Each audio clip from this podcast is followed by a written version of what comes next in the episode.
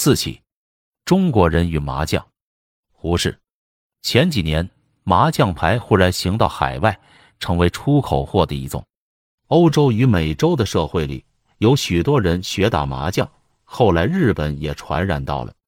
有一个时期，麻将竟成了西洋社会里最时髦的一种游戏。俱乐部里差不多桌桌都是麻将，书店里出了许多种研究麻将的小册子。中国留学生没有钱的，可以靠叫麻将吃饭挣钱。欧美人竟发了麻将狂热了。谁也梦想不到，东方文明征服西洋的先锋队却是那一百三十六个麻将军。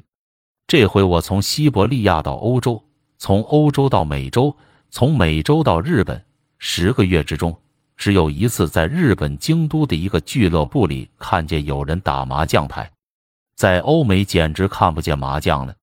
我曾问过欧洲和美国的朋友，他们说妇女俱乐部里。偶然还可以看见一桌两桌打麻将的，但那是很少的事了。我在美国人家里也曾看见麻将牌盒子雕刻装潢很精致的陈列在室内，有时一家竟有两三副。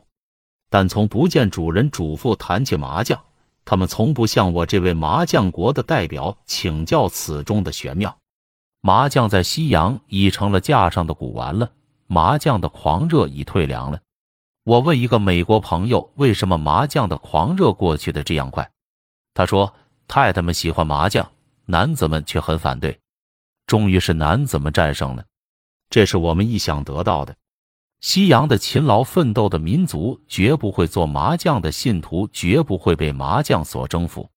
麻将只是我们这种好闲爱荡、不爱惜光阴的精神文明的中华民族的专利品。当明朝晚年。”民间遁形一种纸牌，名为马吊。马吊只有四十张牌，有一文至九文，一千至九千，一万至九万等，等于麻将牌的筒子、锁子、腕子。还有一张零，即是白板的祖宗；还有一张千万，即是徽州纸牌的千万。马吊牌上每张上画有《水浒传》的人物。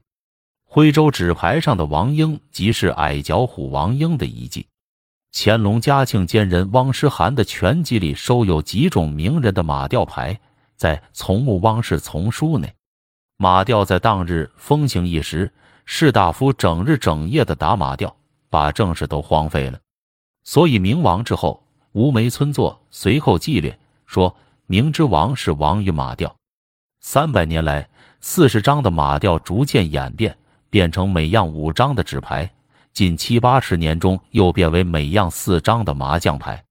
马吊三人对一人，故名马吊脚，省称马吊。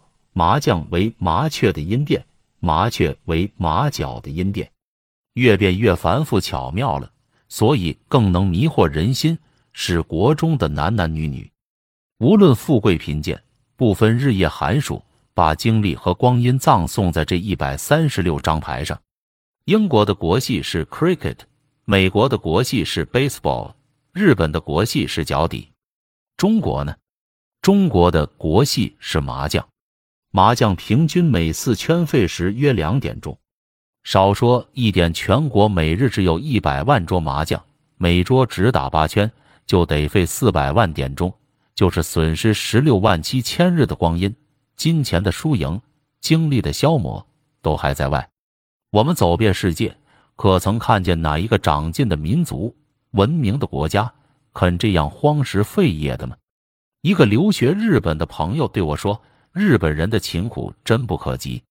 到了晚上，登高一望，家家板屋里都是灯光，灯光之下，不是少年人读书，便是老年人跪着翻书，或是老妇人跪着做活计。”到了天明，满街上、满电车上都是上学去的儿童。单知这一点勤苦就可以征服我们了。其实何止日本，凡是长进的民族都是这样的。只有咱们这种不长进的民族，以闲为幸福，以消闲为己物。男人以打麻将为消闲，女人以打麻将为家常，老太婆以打麻将为下半生的大事业。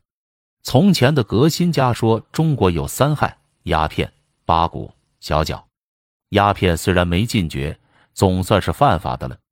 虽然还有做洋人鼓与更时髦的党八股的，但八股的四书文是过去的了，小脚也差不多没有了。